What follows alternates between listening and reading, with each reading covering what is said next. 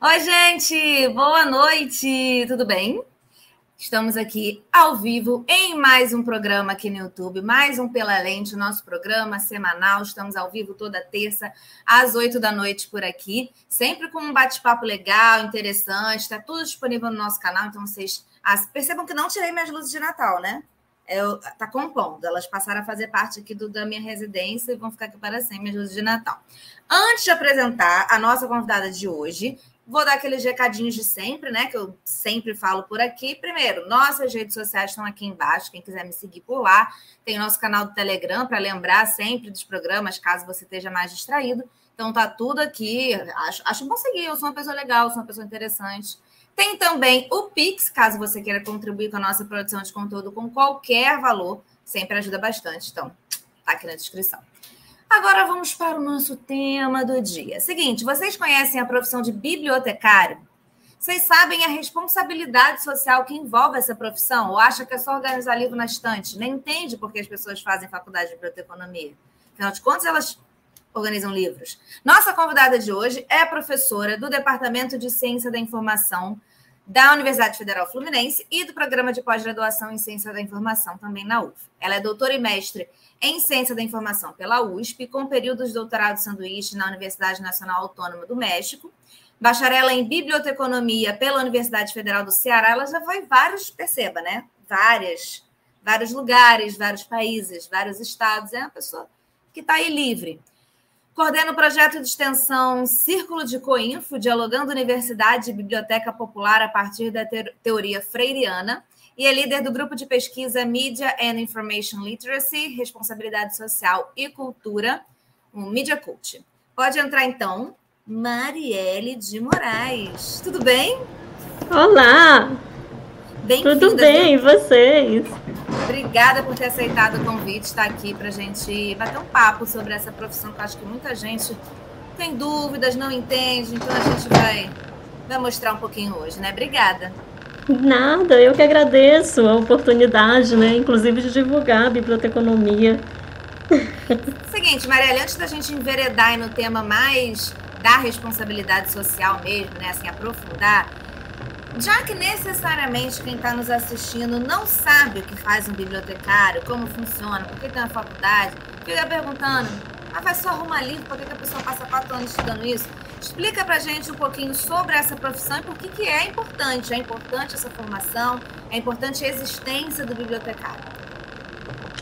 Bom, é, a biblioteconomia, né, ela historicamente aí ela acompanha as próprias ações, né, essas determinantes da criação e do desenvolvimento das bibliotecas, tá? Então, as próprias origens dessa área, ela está marcada ali pela fama das bibliotecas, né? Por exemplo, as bibliotecas de Pérgamo, a biblioteca de Alexandria, né? Que, que na, na sua própria entrada, assim, dizia que ela possuía os remédios para os males da alma. Olha que bonito, né? E então assim, é, nós durante muito tempo, né, nós bibliotecários éramos vistos como esses guardiões do conhecimento, né, os guardiões da informação, os guardiões dos livros, né, que eram tidos como tesouros. É, não à toa, né, durante é, tanto a Idade Antiga quanto na Idade Média, é, essas bibliotecas, né, quem tinha acesso aos livros, quem tinha acesso ao conhecimento, eram pessoas que também detinham poder. Né? Acho que não à toa aquela frase que inclusive é super citada, né, de que a biblioteca, é de que os livros são poder, de que as bibliotecas são centros do poder, né? E elas são. É, eu não sei se vocês, se vocês lembram essas imagens que a gente vê é, quando os presidentes da República vão fazer pronunciamento e etc. Atrás deles sempre tem as bibliotecas, né?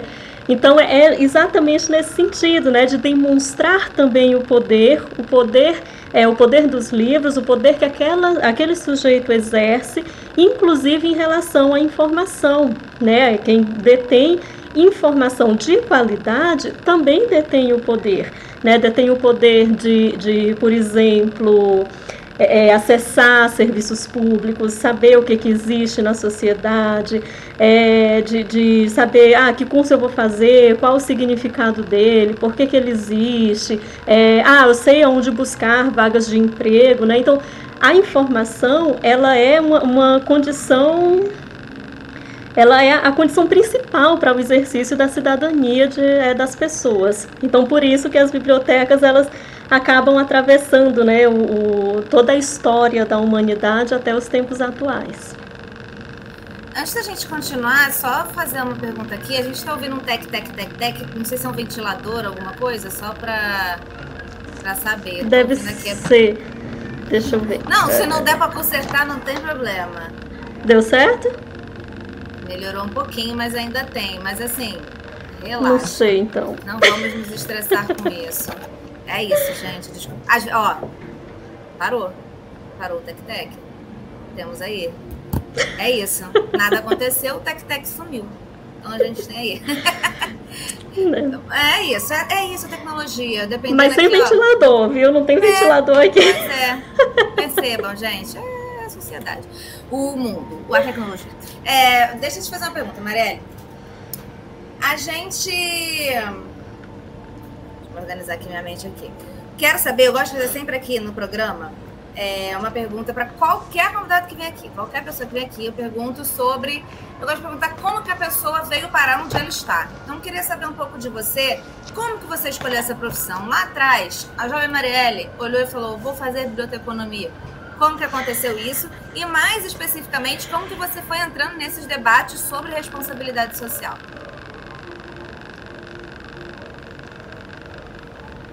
Bom, como que eu cheguei à biblioteconomia? É... Eu morava em Fortaleza, né? Eu sou de Fortaleza, eu sou do Cearense. E é, é, durante assim toda a minha trajetória, né, de vida, durante todos os meus estudos, assim, minha mãe sempre falava, ó, oh, se vocês não quiserem é, ser dona de casa como eu, vocês têm que estudar. Acho que foi a melhor coisa que ela falou para as três filhas, porque as três conseguiram, né, entrar na faculdade, se formar, passar em concurso público e etc. Então, assim, é, e eu me lembro muito, assim, quando era criança, né, de passar em frente à, à Universidade Federal do Ceará, que, para quem não conhece, a Universidade Federal do Ceará, ela fica praticamente chegando no centro da cidade de Fortaleza. Então, é muito bem localizada, assim, praticamente, de, inclusive de outros municípios, você consegue chegar de uma forma muito fácil à Federal do Ceará. E aí eu estudava ali no, campo do Benfica, no campus do Benfica. Então, toda vida que a gente saía do bairro onde a gente morava e ia para minha avó, necessariamente a gente passava em frente à reitoria da Federal do Ceará. E a minha mãe falava: Ó, oh, aqui só, só entra quem estuda. Aqui não é qualquer pessoa que entra, aquela coisa, né? Então, assim, eu fiz o, o vestibular em 2003, é, recém-saída da escola pública, eu estudei numa escola pública que se chama, até hoje, né, é a Escola Estadual General Eudoro Corrêa. Esses dias, esses dias não, ontem eu até estava atrás do meu histórico escolar, que eu guardo até hoje, né? E aí o, o, e aí eu terminei nessa escola pública e quando eu terminei eu já, eu já tinha passado para o vestibular, que na época era vestibular, né, para o curso de letras, é, é, francês, português, porque eu já estudava francês na época, e o curso e para o curso de biblioteconomia. Bom, eu não conhecia nada de biblioteconomia. Assim, eu acho que ninguém, assim, pelo fato, né, de as não existia, praticamente não existia biblioteca em escola e a gente não tem, enquanto sociedade, né, essa essa prática, né, essa cultura de ir à biblioteca pública, então é muito difícil que alguém diga assim: ah, o meu sonho é ser bibliotecário, porque nem conhece a profissão. Tá? Então, assim, isso, isso é uma falha muito grande né, da educação brasileira, inclusive. É, então, e aí eu peguei, quando eu passei para biblioteconomia e para letras, a minha questão de ficar, de fazer o curso de biblioteconomia, é porque era na Federal do Ceará, que era a universidade que eu queria entrar, né? E eu tinha passado em letras para estadual, para US. E aí eu falei, ah, é mais perto da minha casa, tô indo. então eu entrei sem saber o que era o curso, nada disso. Mas assim, para mim foi amor à primeira vista, porque é, eu tive professores excelentes, né? Eu tive é, professores que, assim, que eram professores que sabe aquela coisa assim que coach gosta muito de falar, assim, ó, não fique na sua zona de conforto.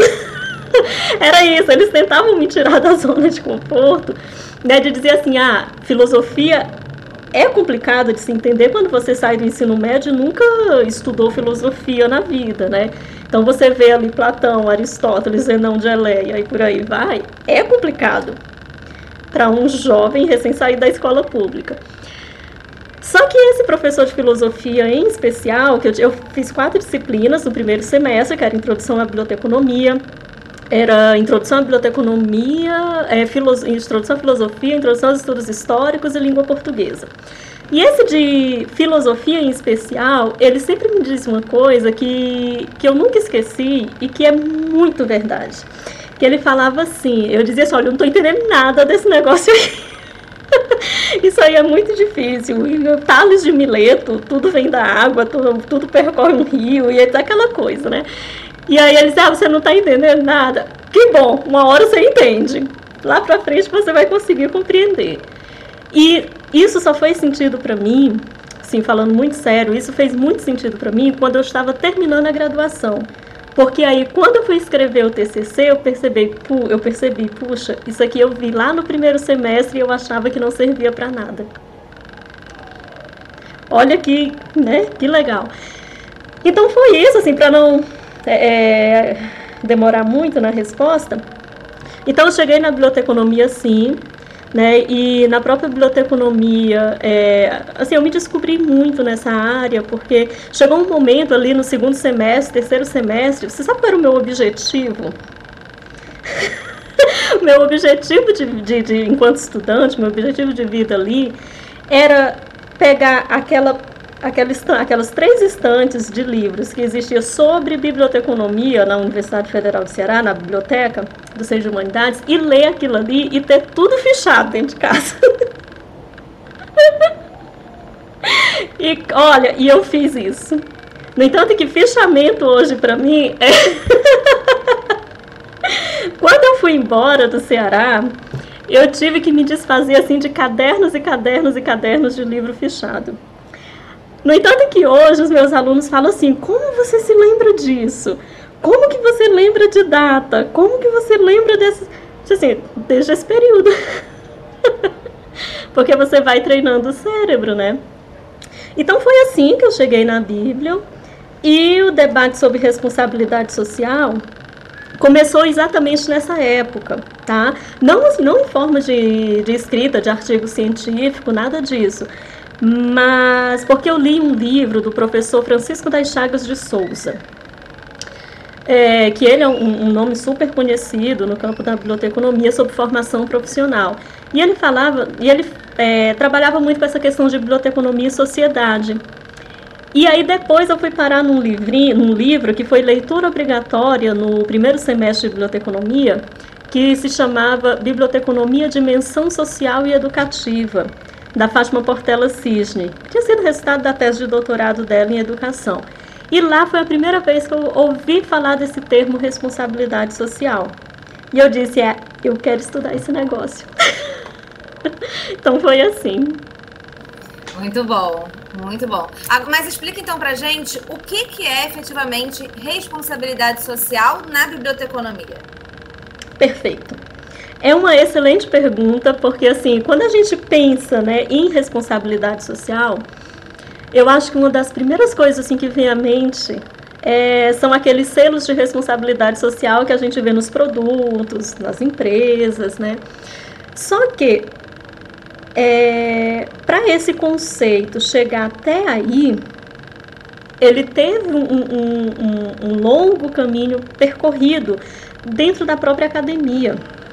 Por exemplo, é, tem um autor que eu, que eu estudei muito para poder compreender esse conceito, que é o conceito de responsabilidade, é, que é o Hans Jonas. Tá? Um filósofo, Hans Jonas, um filósofo da contemporaneidade, né, que trabalha com essa questão da sociedade tecnológica, né, e refletindo sobre a responsabilidade é, do, né, a nossa responsabilidade né, enquanto sociedade diante dessa, dessa sociedade tecnológica, digamos assim. Então ele fala que a, a gente, nós enquanto seres humanos, né, é, nós, nós nascemos responsáveis. E nós somos responsáveis. Nós somos responsáveis, por exemplo, pela continuidade da vida na Terra.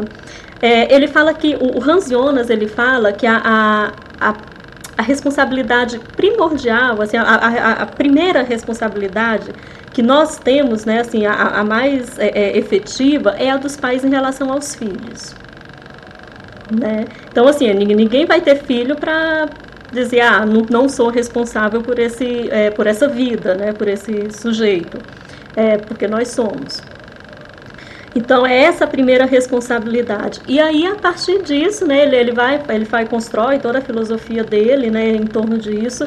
É, qual seria essa responsabilidade nossa, enquanto sujeitos, enquanto seres humanos, diante dessa civilização tecnológica, né, essa, é, essa, e aí me, me, traz muito assim também o pensamento do Bauman, sabe, do Sigmund Bauman, porque não, não tem como a gente pensar né, nas consequências é, do uso desenfreado de tecnologia, é, a forma como nós nos comportamos na rede, sem a gente pensar nas relações que nós tecemos dentro desse ambiente também.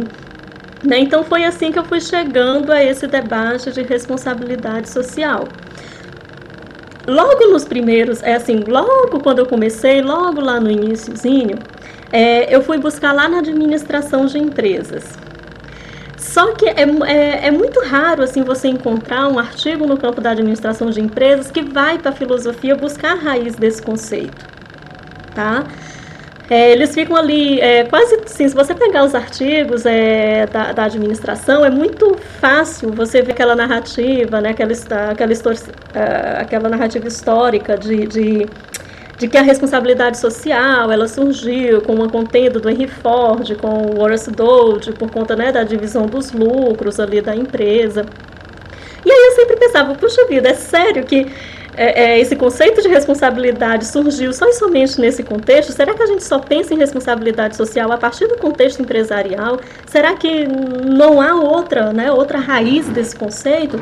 Então foi aí que eu fui buscar é, inclusive encontrei na biblioteconomia que para mim assim foi muito foi uma surpresa muito grata né? Que eu fui investigar ali nos anais da American Library Association que é a associação americana de bibliotecas né? É uma das associações assim, mais importantes do mundo para a biblioteconomia para o campo da biblioteconomia é, então, e aí eu fui buscar nesses anais, né? Eu fui, coloquei lá, social responsibility, librarianship, né? fui fazendo aquelas, aquelas estratégias de busca, né? Que isso aqui a gente, a gente acaba conhecendo. E aí eu encontrei, assim, um dos primeiros artigos de 1908, do Briga, né, já falando de com esse, utilizando esse termo responsabilidade social, é, aí depois a gente passa ali para 1912 com a L. Styler. É, depois, e, e aí de, sucessivamente assim, esse termo ele vai aparecendo é, nos anais da ala. O que significam né, os anais da ala para o campo da biblioteconomia? É, a, a reunião da ala ela é a principal reunião de bibliotecários né, que, que de profissionais formados e tudo, é, do mundo. É ali de onde, sai, de onde saem políticas, é onde saem é, as discussões que estão mais em voga na área. Assim, quem, quem quiser estar atualizado sobre biblioteconomia, não, não pode deixar de visitar o site da ALA, por exemplo.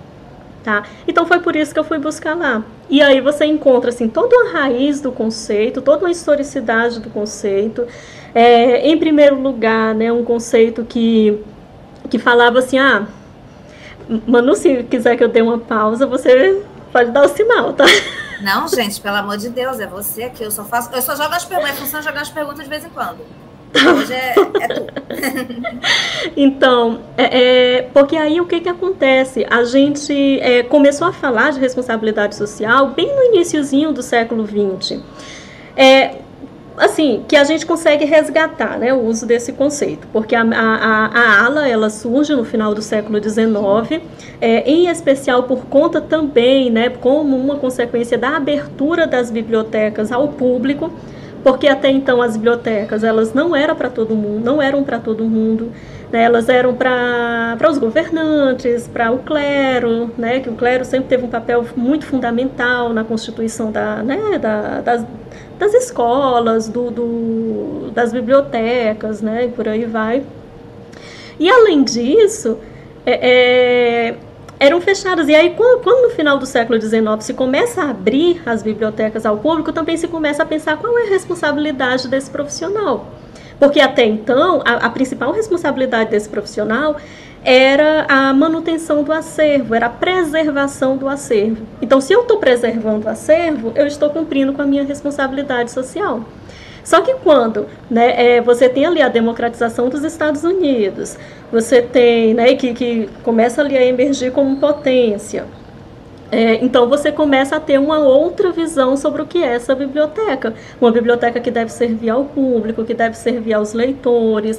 É, o que contribuiu muito também com esse fenômeno né, foi a, a popularizar a educação de massas, né, essa visão de que os estados devem garantir a, a educação para a população, claro, muito voltada por conta né, da, da, industrialização, do capitalismo nascente, que precisava né, de mão de obra para poder ler manual, a gente não pode esquecer disso, né?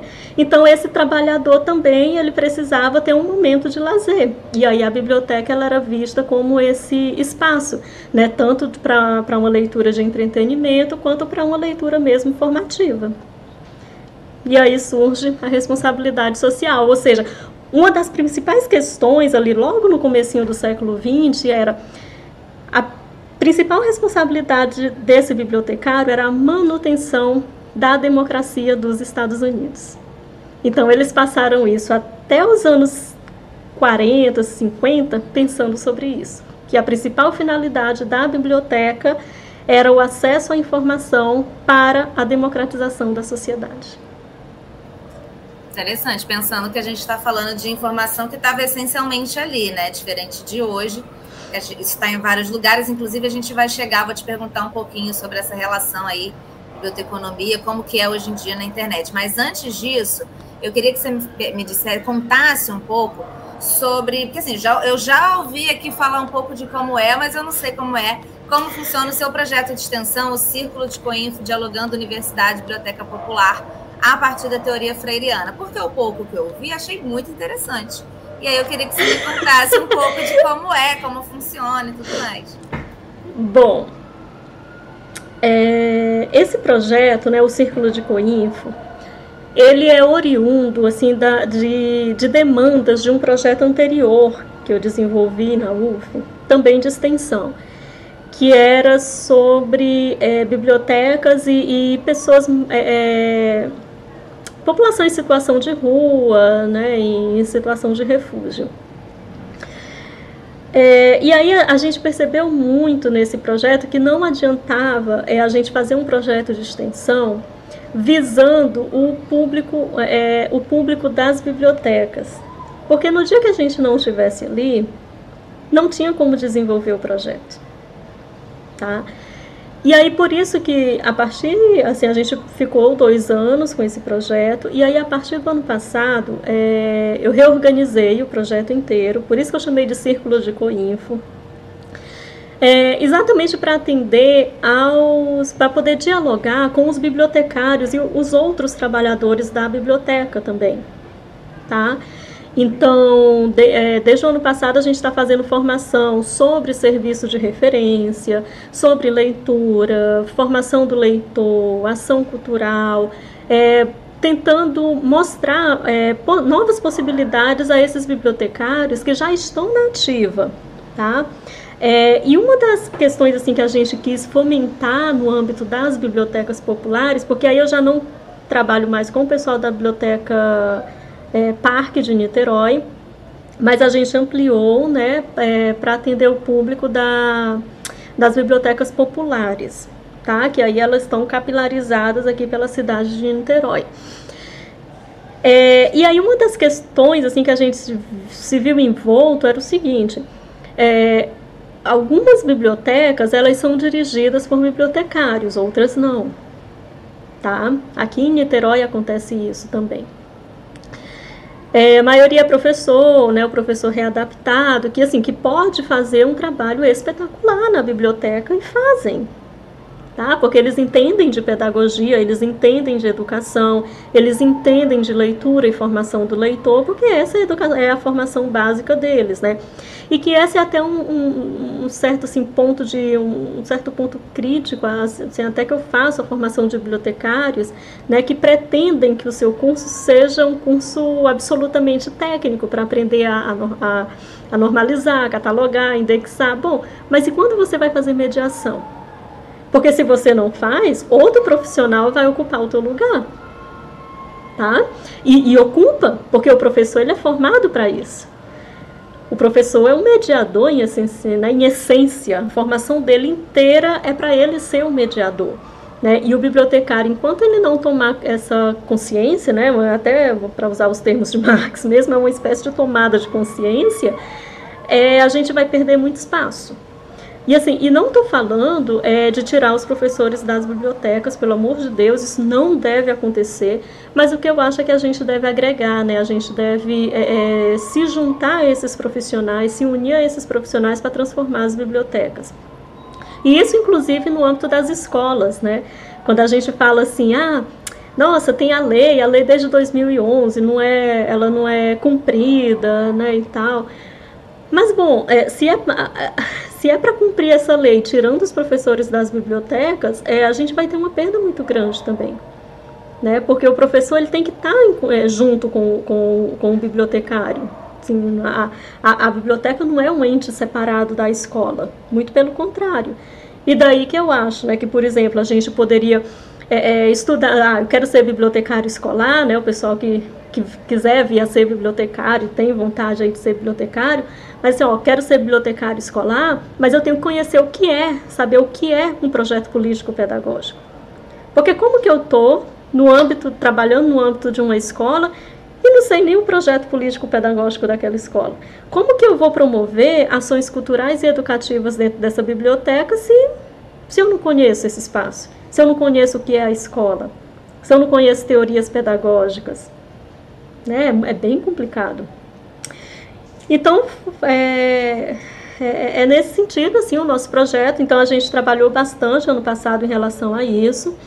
E, e aí, esse ano, a gente vai começar a desenvolver, né, mais uma vez, é, é mais discussões, mas porque o nosso objetivo principal nesse projeto é fomentar a criação de clubes do livro dentro dos espaços das bibliotecas populares tá? Assim, ah, eu tô com vontade de ir no campo de São Bento. Muitas, muitas, muitos niteroienses vão para o campo de São Bento e não sabem que existe uma biblioteca popular dentro do campo de São Bento. Ah, você não sabia, tá vendo? eu não sabia. Beijo, Brasil. É isso, um beijo, é Brasil. É isso aí. então, assim, esse é um dos nossos objetivos, né? De pegar, de, de, de, de, fazer com que essas pessoas também façam esse movimento, né? Do campo de São Bento para a biblioteca. Então é, é, é, bem importante assim. E, e, tem pessoas assim que estão é, é, trabalhando em prol disso, né? Aqui no aqui em, assim, ó, aqui em Niterói tem, tem umas umas políticas muito interessantes. É, tem a filósofa Dília Gouveia que ela faz a leituras de filosofia no campo de São Bento, além do, do canal do YouTube dela. Ou seja, de uma forma né, de popularizar ali a, a, a filosofia, né, fazer que, de aproximar a filosofia das pessoas. Né? Então, eu acho também que esse movimento a gente pode fazer com as nossas bibliotecas populares, né? aproximar a população.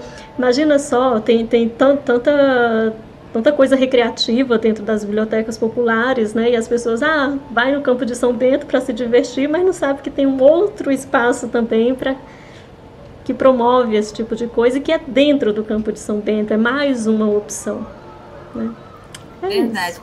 Eu estou escutando você falar e assim, conheço muito. Embora Clara faça biblioteconomia, Clara, minha irmã, que mora aqui comigo, eu conheço pouco aqui que estou escutando aqui, mais ou menos. Passo uma, tô passando assim no corredor, escuto uma aula, não estou ali, né, aprendendo as coisas. O que você está me falando, me pareceu que no fim das contas, se a gente for pensar na grade curricular do curso de biblioteconomia, você tá, o, o estudante está aprendendo a organizar estante, a organizar dados, a catalogar coisas, mas essa parte de estar tá ali com as pessoas, entender o que, que é a necessidade de tal público e tudo mais, isso está faltando, né? Você acha que a grade curricular dos cursos de biblioteconomia estão prontas para a formação desse profissional voltado e pensando na responsabilidade social? É... Vamos para polêmica. Eu gosto de trazer polêmicas. Vamos para polêmica. Não, assim, eu acho que no, no, É, não, é uma excelente pergunta, Manu. É, é, porque, assim, eu acho que acontece uma coisa muito. A, se refletir, assim, na biblioteconomia, porque aquela coisa, ninguém deixa criancinha, né? Papai pergunta: o que você quer ser quando crescer? Ai, bibliotecário. Eu acho que Criança nenhuma respondeu isso até hoje, né? Exatamente pelo fato né, de a, a, a, a profissão não ser tão conhecida né, como deveria ser. E, eu, e por que, que eu falo que deveria? Porque toda escola deveria ter uma biblioteca e a gente deveria ter uma sociedade muito revoltada pelo fato disso não acontecer. Sabe? Porque a gente paga as escolas, né? existem as escolas públicas, mesmo em escola pública, né? Assim, o próprio Estado tem lei que toda escola tem que ter uma biblioteca e nem o próprio Estado acaba cumprindo essa lei, né? Mas assim, é, eu acho que além da grade curricular, né, que é, uma, que é um, um assim, historicamente a, a formação de bibliotecários, ela é muito técnica, tá? É, o curso de biblioteconomia no Brasil, pasme, né? Ele é de 1911, tá? O primeiro curso de biblioteconomia do Brasil, ele é um curso, é, ele estava é, circunscrito, ele estava dentro, ele estava custodiado na Biblioteca Nacional do Rio de Janeiro. Tá? O Rio de Janeiro ele foi pioneiro na formação de bibliotecários no Brasil, inclusive na América Latina. Tá?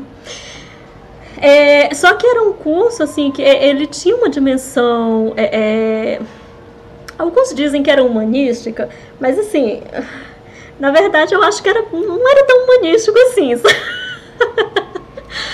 Porque é, é, ele refletia ali com, a, com, os setores da Biblioteca Nacional. Então ele praticamente formava bibliotecários para atender às necessidades da Biblioteca Nacional. Tá?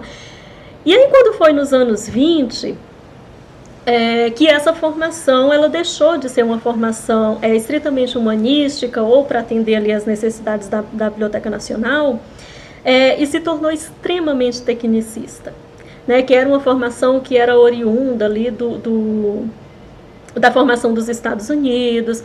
Muitos bibliotecários saíram aqui do Brasil para ir se formar nos Estados Unidos. Então, que tinha, né? Essa, que até hoje tem, inclusive, essa visão da eficiência, da velocidade, é, do método, da, da, é, é, da organização, é taylorista, é fordista, né? Assim, a gente pensa ali, tem o, o, o próprio Melville Dewey, né? Que foi o, quem criou a American Library Association, trazendo ela aqui de volta, né? É, foi ele quem criou a, a ala, mas ele também criou o código de classificação que leva o nome dele. A, a, classificação decimal de Dewey, que inclusive é usada até hoje em uma boa parte das bibliotecas brasileiras também. Tá? Então, assim, tinha é, é, é, essa formação tecnicista que, que, que a gente acabava é, carregando. Então, durante muito tempo, é, a, a, as discussões sobre a formação da área era muito, era muito é, relacionada a essa questão, né? Ah, é a formação técnica humanística, técnica humanística. Aí você começa ali a proliferar nos anos 60, né? 60, 70, 80, que for, for, foi muito fomentada a criação é, é, dos cursos de biblioteconomia, a própria universidade é criada ali nos anos 50, Né, que às vezes a gente fala assim, ah, de universidade, mas, gente, universidade é muito recente, universidade no Brasil, dos anos 50. É muito recente. Né, com, com o nosso saudoso Anísio Teixeira.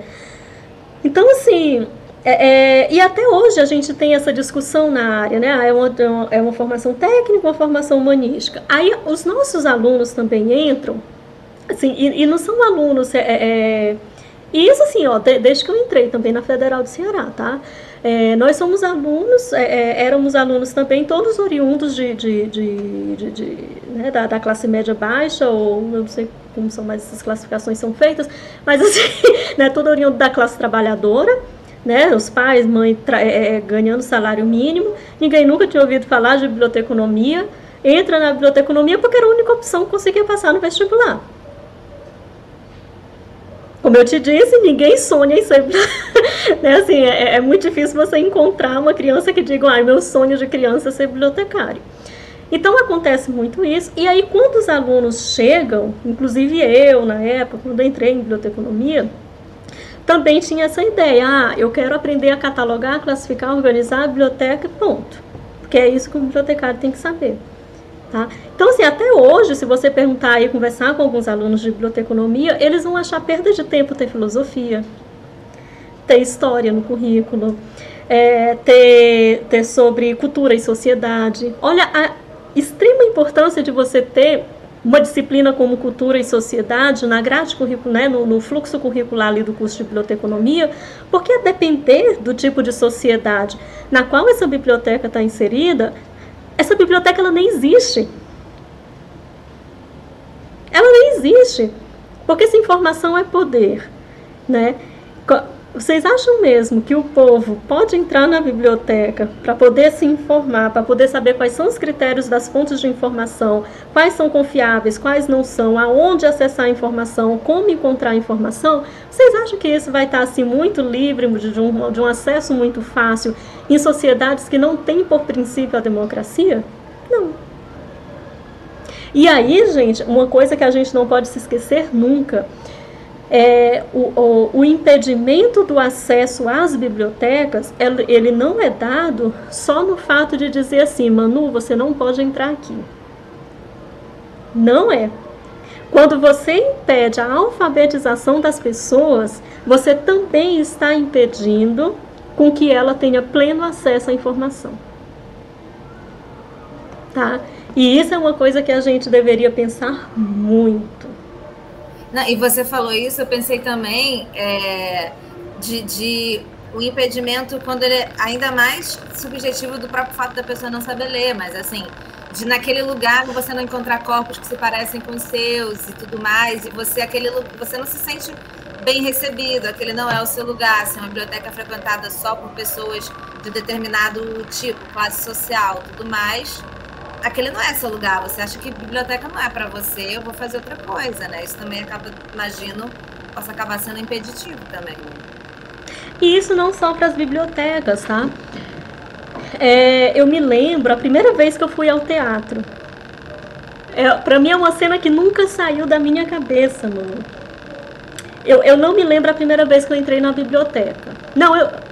A primeira, eu não lembro. Mas a primeira vez que eu fui ao teatro, porque para mim foi assim uma demarcação foi muito forte aquilo. porque assim a postura que tu tem que ter naquele ambiente, tu tem que saber quais são os e eu fui ainda assistir, olha só que metida, né? Fui eu, a minha irmã, a minha irmã do meio, é, uma prima que eu acho que devia ter 8 para 9 anos de idade, também nunca tinha entrado no teatro, eu muito menos. Pegamos o ônibus do bairro, fomos até o centro da cidade, até o centro de Fortaleza. Fomos assistir uma, um concerto, eu acho, eu acho que era a orquestra Alberto Nepomucemo, que tem em Fortaleza, que é muito famosa. E aí, mano, a gente foi. E assim, a gente não sabia em que momento batia palma, em que momento ficava em pé, em que momento ficava sentado. Porque tem toda um, uma etiqueta do lugar, né? Tem todo um, um ritual, um modus, assim, um, um, hábitos que a gente não chega nem perto da gente que, que mora, né, que, que, que não está inscrito nesse circuito. Mesma coisa as bibliotecas, né? Assim, eu já vi muita, é, muito usuário, muito leitor de biblioteca entrando é, e, e, dizendo assim: ah, aqui a gente aluga livro, quanto é? Não, é uma biblioteca pública. Tá? Então, assim, a biblioteca, é, é mesmo a escola, assim, a, e, e, isso começa na escola, tá? Assim, é, a gente tem professores que não leem. Tá? Se a gente pega ali a, a, pesquisa Retratos da Leitura no Brasil, a gente entende exatamente por que, que nós estamos no ponto em que nós estamos. Né? Nós não somos uma sociedade leitora ainda. Os nossos professores não leem. Os nossos professores não frequentam a biblioteca. Então, como que tu vai fomentar o gosto? Ou como. Eh, nem, nem, na, na verdade, eu nem gosto dessa palavra, né? Eu, assim, eu, eu prefiro prática da leitura, né? Que é, que é o que Paulo Freire falava, inclusive, o ato da leitura. Porque é isso, né? Leitura não tem que ser hábito. Leitura não é como escovar os dentes. Entende? A gente tem o hábito de escovar os dentes após cada refeição. A leitura ela não deve ser assim. A leitura é prática, né? A leitura ela é adestramento do corpo também, a forma que tu lê, a forma que tu senta, a forma que pega o livro. É... Então ela, ela é uma prática, né? E não é uma prática assim que, que, ah, que, que a gente nasça com ela, é uma prática adquirida, ela é culturalmente adquirida, né? Ela é fruto da nossa cultura mas que sem ela a gente também não sobrevive na sociedade de hoje. Né? A gente também não pode pensar em leitura só como leitura de livro. Né? Claro, isso é papo para outro dia. Mas assim, então é, é, a, a, gente não tem essa, essa, essa prática da leitura, os nossos professores não têm também. Então, como que a gente vai entrar na biblioteca e dizer, nossa, eu estou familiarizado com esse ambiente, estou familiarizado com esse espaço?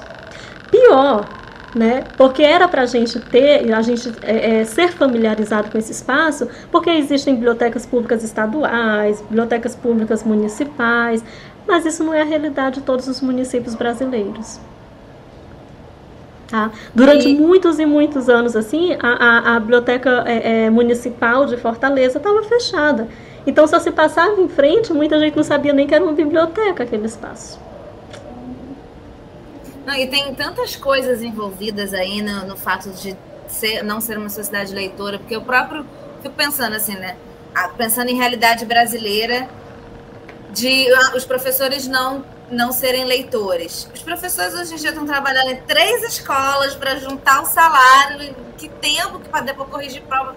Não tem nem o tempo, né? A mesma coisa, ah, a gente vai a pessoa não vai na biblioteca. Por que isso? Ela passa três horas no trânsito e depois volta para casa mais três horas, cansado.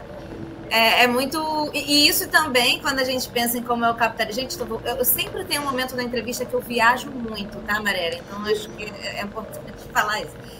Porque quando a gente pensa em capitalismo, tem um pouco isso, né? A ideia é essa: te ocupa, joga o tempo inteiro em você, muitas atividades e muito trabalho e tempo no trânsito, que quando você chega em casa, você não quer parar para refletir no carro da sociedade é muito. É, é, são pouquíssimas pessoas que podem parar, sentar e refletir sobre escolher o livro que vai ler até o caos que a sociedade está e temos que fazer a revolução. A gente quer o quê? Sentar e ver Big Brother. Nenhum problema com Big Brother. Amo, inclusive vejo diariamente. Mas eu sei que é um privilégio o fato de que tenho outro tempo no meu dia para fazer outras coisas, né? Então, no fim das contas, a biblioteca, dentro de toda a formação que a gente tem de escola de vida, virou um lugar que que quando dá tempo, que virou supérfluo, né? Porque a formação te constrói a isso, né? Ai, fiquei triste agora, balada emocionalmente. Aí, não, porque pra mim, eu, eu tô falando sério, porque pra mim sempre foi um negócio, tipo, biblioteca sempre foi uma coisa tão importante. Eu tive o privilégio de estudar em escola, que tinha biblioteca por muito tempo, não foram todas. E quando a gente ia para Saquarema, em Madureira não tinha, mas quando a gente ia para Saquarema passar o fim de semana, que a gente tinha casa lá, lá tinha, e eu acho que hoje não tem mais. A biblioteca municipal perturbava a minha mãe demais para ir, para pegar livrinho e ler no fim de semana. Então, assim, para mim fez muito parte, né? Biblioteca na escola e em casa e, e municipal. E aí, quando eu percebo, quando paro para pensar que não tem, ou você não tem biblioteca perto, ou não tem uma mãe que te leve na biblioteca quando você perturba, é muito. É muito difícil, né? Enfim, por isso que eu falei que bateu aqui. Mas aí chegou uma pergunta aqui e também está muito relacionada à pergunta que eu ia fazer. Porque, enfim, como eu falei lá no começo da entrevista, a gente está falando aqui de bibliotecas e tal, mas vocês têm tempos de internet, informação está na internet, você pega livro na internet, você baixa no Kindle, você baixa pirata, desculpa, as pessoas fazem isso, eu também. Então, assim, é, chegou aqui, eu queria entender um pouco qual a importância de bibliotecas e bibliotecários dentro de um contexto em que você tem Google, redes sociais, muita informação ali, inclusive a informação está ali, você não tem nenhuma curadoria dessa informação, quem faz é o próprio usuário, que muitas vezes não está preparado para isso. Inclusive, parênteses, Google, plataformas tipo Netflix e tudo mais, todo mundo tem bibliotecários em suas equipes, né, para fazer essas curadorias e tudo mais. Fecho parênteses. Eu queria que você explicasse um pouquinho qual a função de bibliotecários e bibliotecas para a manutenção da democracia e afins, dentro de um contexto em que a gente tem informação pá, jogada assim em todo lugar e a gente não tem é, um bibliotecário ali que está ali te ajudando, conversando contigo, fazendo essa mediação. E aí, junto com isso, dentro desse contexto de internet, tem a pergunta do Sandro, que ele quer saber quais são os novos e principais, é bem parecida, né? Os principais desafios dos profissionais de biblioteconomia nessa era de internet e redes sociais. Enfim, é a mesma pergunta com outras palavras, né, Princesa? Mas a ideia é essa, assim. Sim. É, em primeiro lugar, né, é, a gente tem que pensar que a, a, a informação hoje ela está aí, né, é, ela está disponível, né? ela, eu acho que o, que o que falta muito, assim, que já faltava na era pré-internet, era exatamente saber acessar a informação. Era saber acessar a informação. Por exemplo, quantas e quantas vezes é, não se, a, as escolas não receberam pesquisas de alunos, só uma cópia da Barça, por exemplo? né? Eram os trabalhos escolares. Aí a professora recebia o, o trabalho jovem escolar. não sabe mais o que é Barça. Não, ninguém mais sabe o que é Barça. Na escola, Barça. Eu, meu sonho era ter uma Barça. Eu achava que todo o conhecimento do mundo estava na Barça.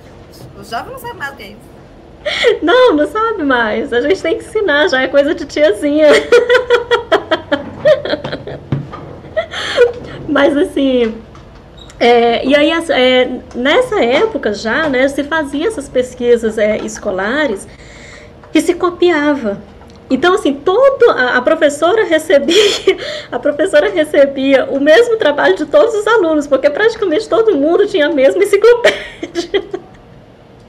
E aí, hoje em dia, né, isso mudou para a Wikipedia, né?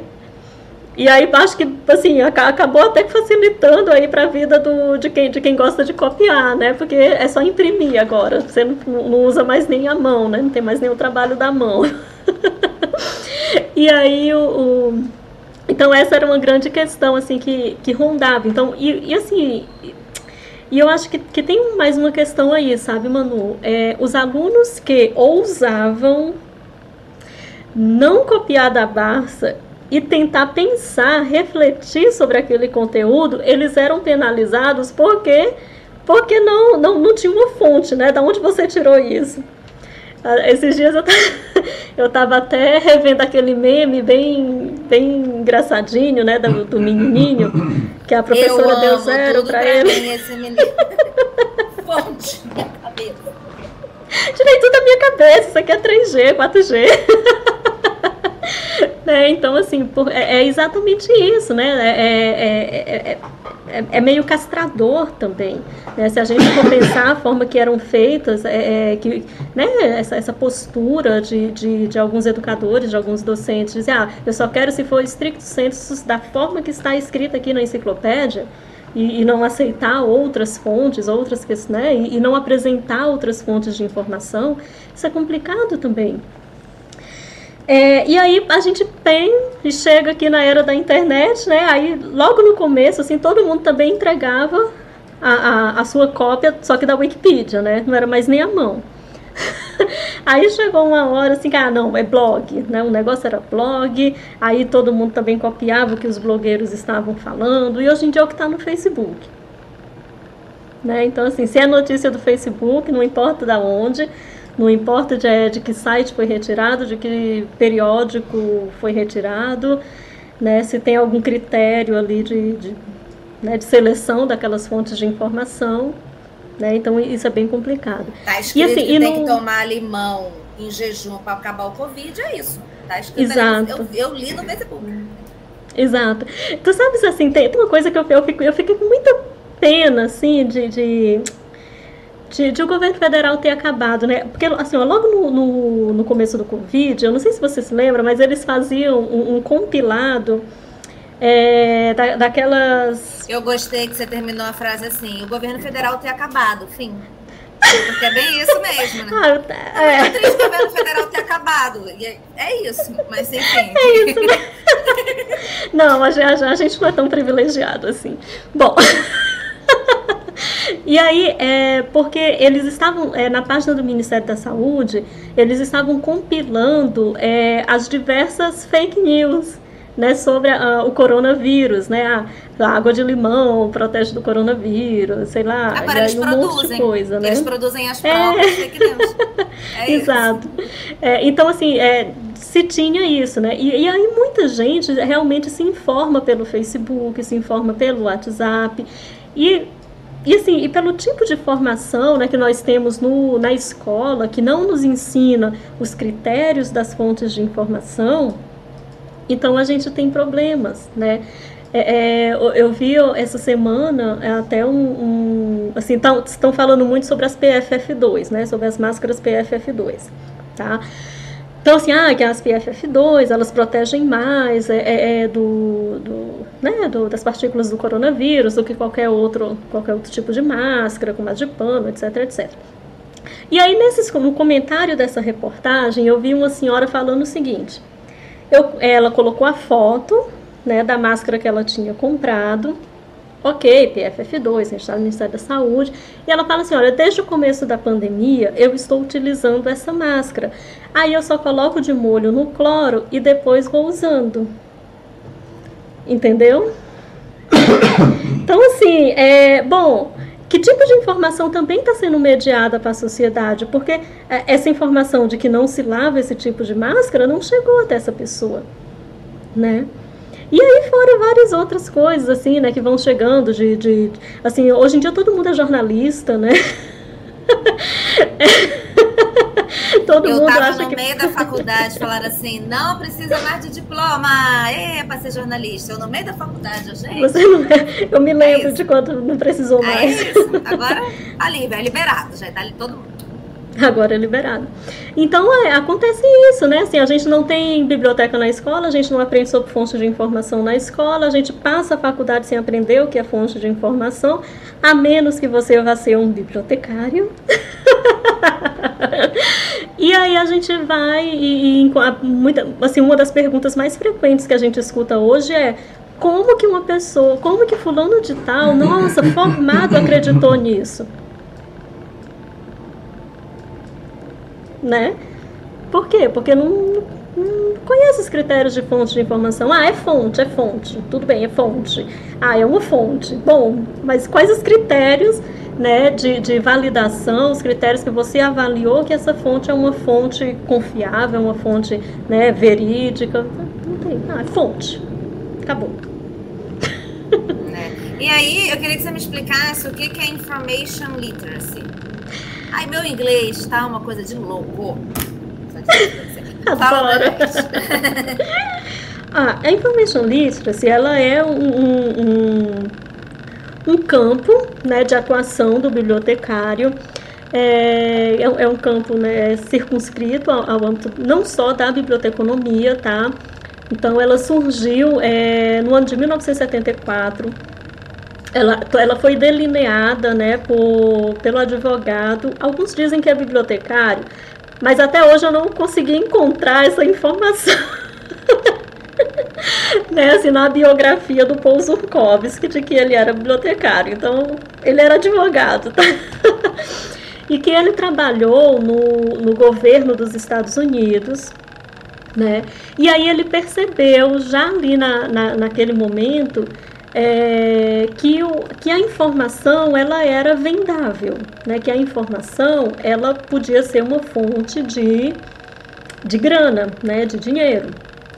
E aí ele falou, olha, é o seguinte, a gente, só que para a gente poder ter esse mercado consumidor, a gente precisa de pessoas que sejam competentes em informação, né? Ou seja, que sejam competentes no, no acesso, no uso, no reuso dessas bases de dados que a gente tem para vender aqui.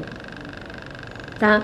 E aí começou, no entanto que é, o artigo que inaugurou foi um artigo de 1974, é, onde ele falava que a meta dele era fazer com que a sociedade dos Estados Unidos, a sociedade estadunidense, se tornasse é, information literate né, ou seja, competente em informação, até o ano de 1984.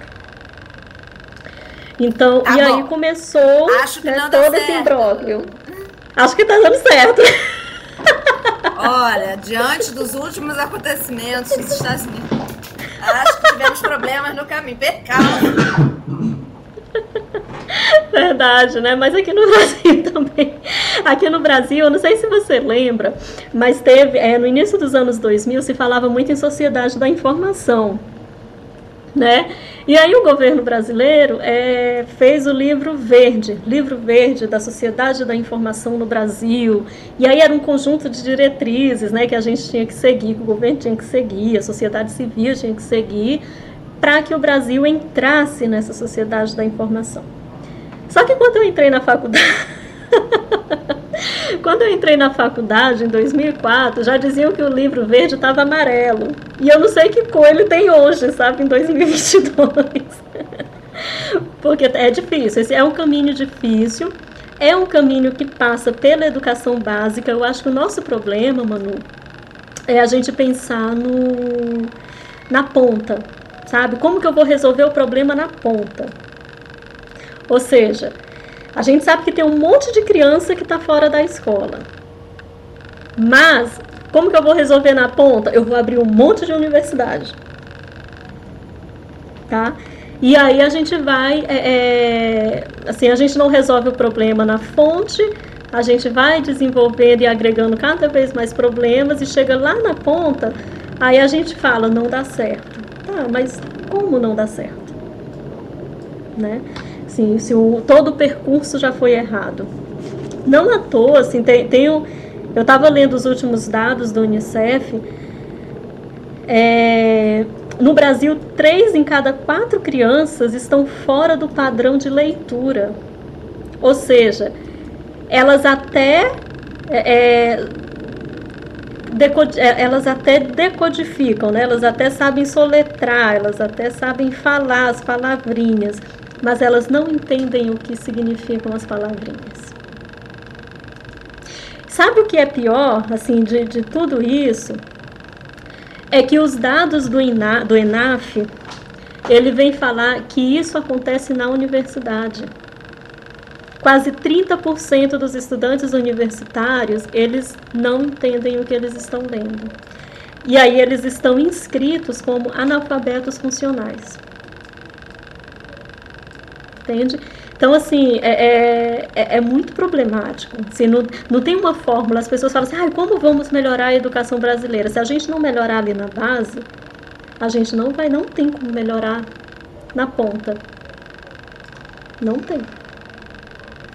Quando, quando a gente faz debate sobre desinformação, a gente consequentemente vai cair no information literacy. E aí, é, alguns lugares eu já vi, né, que a gente sociedade, capitalismo. Quando a gente para para pensar, gente, não fica o meu recado aqui. Qual é problema da sociedade? 100% de problema da sociedade, você para para pensar o problema do capitalismo. Tá? É isso. É, no fim das contas, você vai, você vai cavar, cavar o problema do capitalismo. Mas, enfim, quando. Aí, parando para pensar, ele, é, alguns autores falam isso, que a gente facilitou o acesso a celular, né? É, por um período aí, falando aqui de Brasil, você tem houve um aumento de renda, chegada dos celulares e televisão e Smart TV, não sei o quê. Infelizmente agora o aumento de renda está em falta, uma pena. Mas.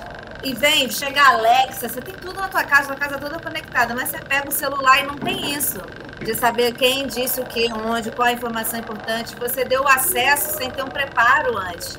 Isso é um preparo. A gente que pôde estudar, e, e, e, não só pôde estudar, como pôde estudar dentro de áreas que debatem isso, como jornalismo, economia.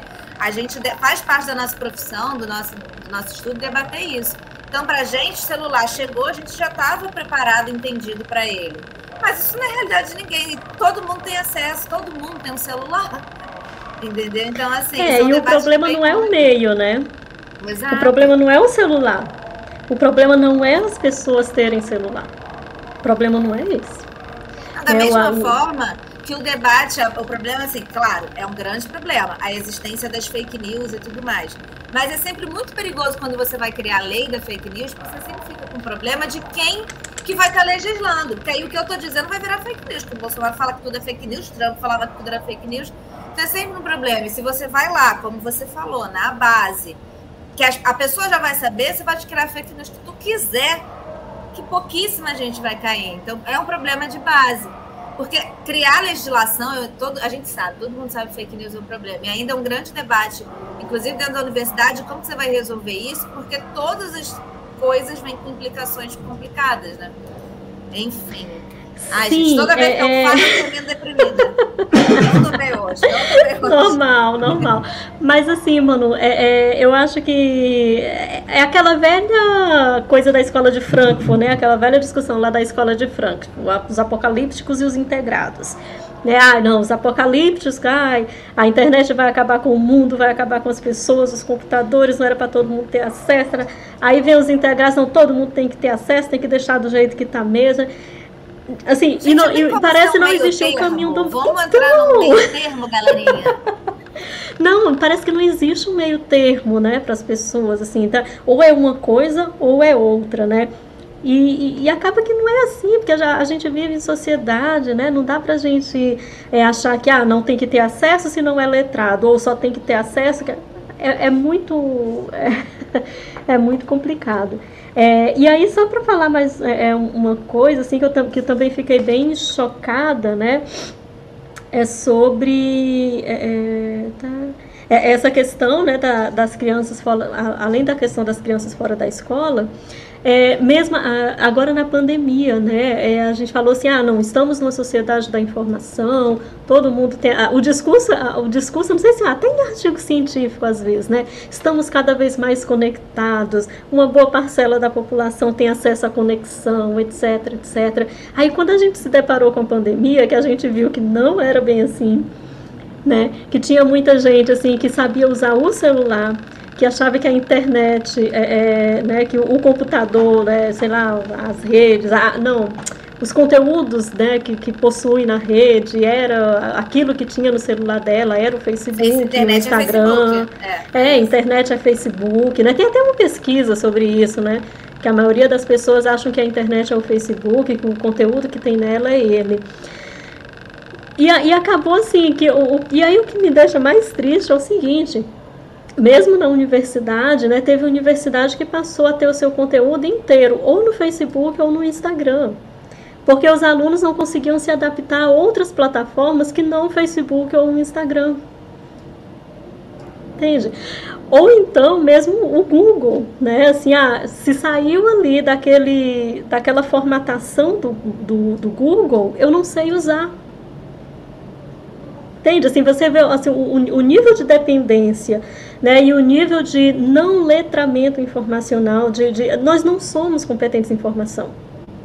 A gente usa o computador, a gente usa as redes, entre aspas, e bem entre aspas. A gente usa o Facebook, o Google e o Instagram, que é do Google, acho que deve ser do Facebook também. Instagram do Facebook. É, o Instagram é do Facebook, o WhatsApp é do Facebook, né? Então a Isso. gente só sabe usar o Google e ou o Facebook, é ponto final. É. então assim, a gente não, a gente não conhece, a gente não conhece a web. A gente não, não conhece. É isso. Bom, e estamos na sociedade gente... da informação. É, é isso. Fiquem com essa. Bom, antes da gente encerrar, vamos para aqueles quadros né, que a gente tem aqui toda semana. Gosto de. Sempre peço para qualquer convidado falar de uma notícia que tenha marcado. Vamos começar com esse, então. Uma notícia da última semana que te marcou positivo ou negativamente, não precisa ter a ver com o tema que a gente debateu hoje. Bom, é, de toda forma eu vou continuar com o tema, é, até para trazer à tona, assim, para quem quiser conhecer um pouquinho mais sobre a biblioteconomia, né? É, eu falei sobre, sobre, a questão da responsabilidade na, né, social na área, e aí chegou os anos 60, 70, né, os bibliotecários eles estavam muito envolvidos ali com os movimentos da, da negritude, né, com os movimentos feministas, é, com o movimento negro, com é, o, inclusive assim, o, o, feriado de Martin Luther King, ele é um feriado nas bibliotecas dos Estados Unidos, né? Assim, a, a própria ala ela fomenta esse feriado e faz com que não se esqueça. Então, pensando nisso, né, assim, a, a, a, questão da mortalidade da população negra, da mortandade da população negra, que tem que ser vista nesse país, né, assim, a, a, própria questão da imigração, do refúgio, né, que, que a gente acaba é, é, normalizando certas práticas no Brasil, que a gente precisa realmente dar uma refletida sobre isso enquanto sociedade. Eu digo assim, nem enquanto sociedade brasileira, sabe, mas enquanto seres humanos mesmo. Né, assim, é, como, diz, como, como falava o Hans Jonas, né, é, é o, o a, a, responsabilidade principal assim, do ser humano é a manutenção da vida na Terra. Não à toa que esse conceito de responsabilidade, é, a gente sempre fala de responsabilidade social e ambiental. Né? Sempre responsabilidade socioambiental. É, é, esses selos, inclusive esses selos né, que são dados para empresas, são é o selo de responsabilidade social e de responsabilidade ambiental. Né? Então não tem, porque se a gente não preserva o meio ambiente, não tem vida na Terra. Né? E a gente, e nós somos frutos desse meio ambiente, nós somos animais também. Né? Então, assim, acho que isso é uma coisa que a gente acaba esquecendo por ter entrado em sociedade, né, em estado de sociedade. Então, assim, uma notícia da semana, né, acho que além da que aconteceu aqui no, no Rio de Janeiro esses dias, assim, que, que é bem, bem trágico, assim, né, que tem, está relacionando com, com imigração, com refúgio, né, com, com questão da negritude, é, são esses dados do Unicef, né, assim, no Brasil, de três em cada quatro crianças estão fora do padrão de leitura. Né? É, um em cada dez estudantes de 10 a 15 anos relatou que não planeja voltar às aulas assim que a escola reabrir. Tá?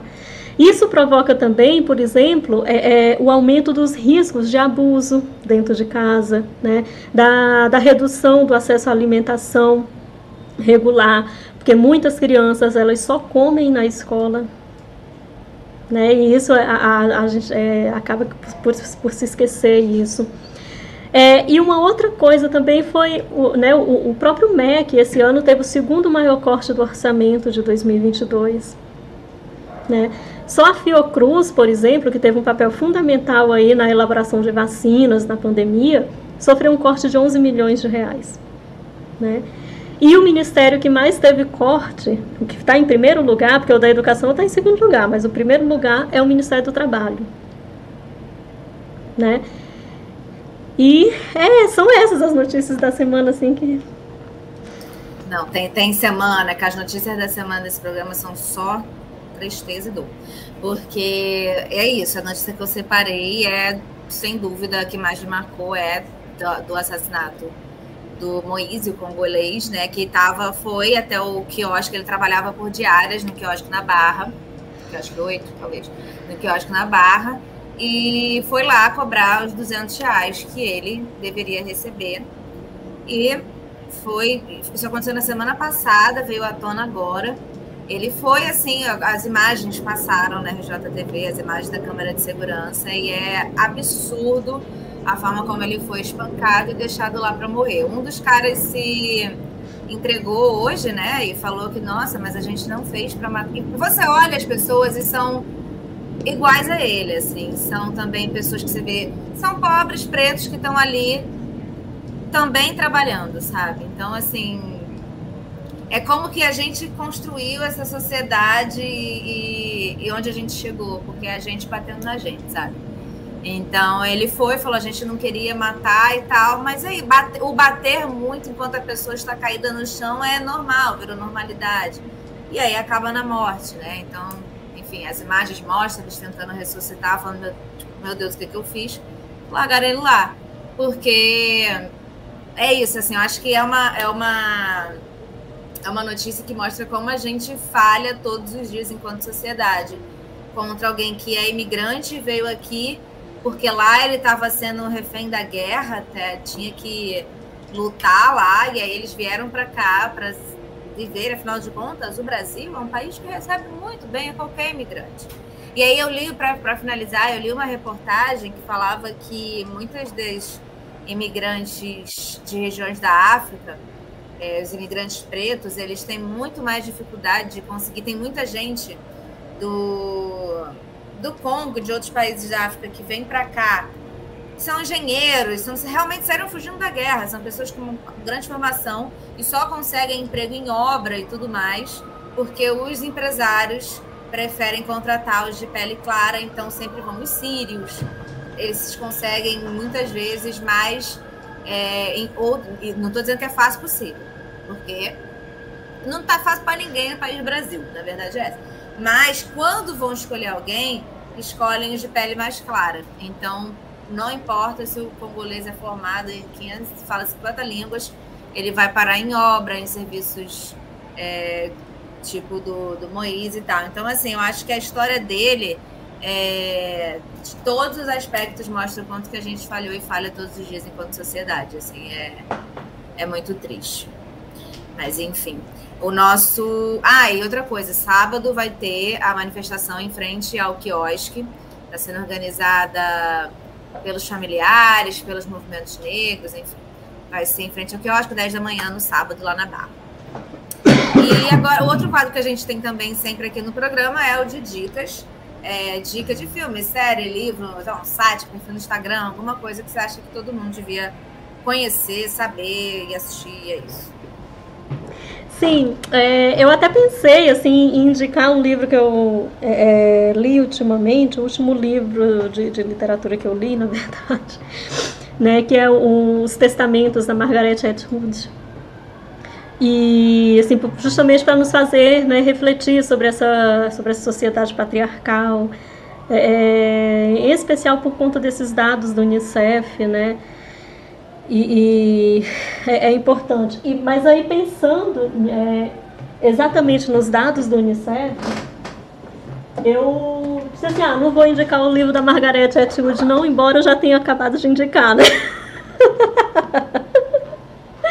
Mas só para dar um, um spoiler, é, é, eu sugiro muito a leitura desse livro. É um livro, é um livro infantil, tá? Da Lane Smith. Esse livro é lindo, né? Que mostra é, exatamente essa questão que a gente discutiu aqui sobre é, sobre livro um pouco né, sobre livro impresso, livro digital, para onde a biblioteconomia está indo, é muito legal. E aí também tem a outra versão né? Porque esse aqui já é para criança assim de 2, 3, 4 anos. E tem para bebê, que eu achei a coisa mais linda, que é é um livrinho. é a coisa mais linda esse livro. Que é fofo. fofo, né? E aí, assim, para quem é pai, mãe, né? Ou mesmo assim, eu não sou, eu não sou mãe, tá? Mas acabei comprando para mim porque eu achei a coisa mais linda. E tem os vídeos, no YouTube também tem os vídeos desse livro, né, da autor, do autor Lane Smith. Gente, maravilhoso, eu adorei. adorei. a, a minha dica é uma série que eu, se tudo der certo na minha vida, eu vou fazer vídeo sobre ela essa semana aqui no YouTube. Mas é uma série chamada Dope Sick, que passa na, tem na Star Plus, ou nos meios que você sabe quais são para assistir, caso você não tenha Star Plus. É, é uma série que fala, é uma história real de, sobre a indústria de remédios né, nos Estados Unidos e como um pouco do surgimento do vício em opioides, né? De como essa, essa empresa falou, criou um remédio contra dor muito forte que não viciava. E aí vendeu como não viciante, fez toda uma estratégia de marketing, de divulgação para os médicos e tudo mais. E como no fim das contas era uma droga que viciava, sim, e, e como que isso gerou todo um vício em opioides e nesse tipo de remédio nos Estados Unidos, um remédio que tinha muito fácil na farmácia, afinal de contas ele tinha liberação da Anvisa lá dos Estados Unidos, todo médico podia receitar, ele não era tarja preta, não era nada disso.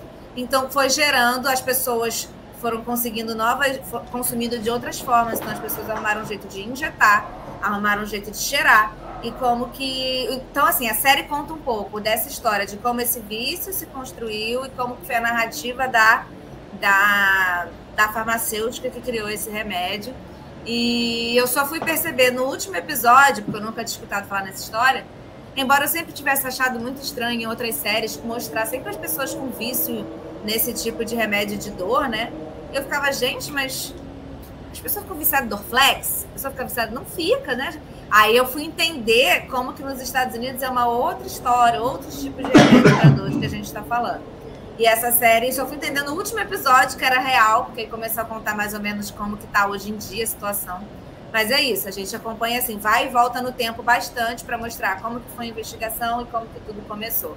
É bem legal, Dope Sick, tem o Michael Keaton, ele até ganhou um prêmio de melhor ator, alguma coisa algum dos últimos prêmios tem no Star Plus. E é isso, esta é a minha dica de hoje. Se tudo der certo, sexta-feira terá um vídeo nesse canal.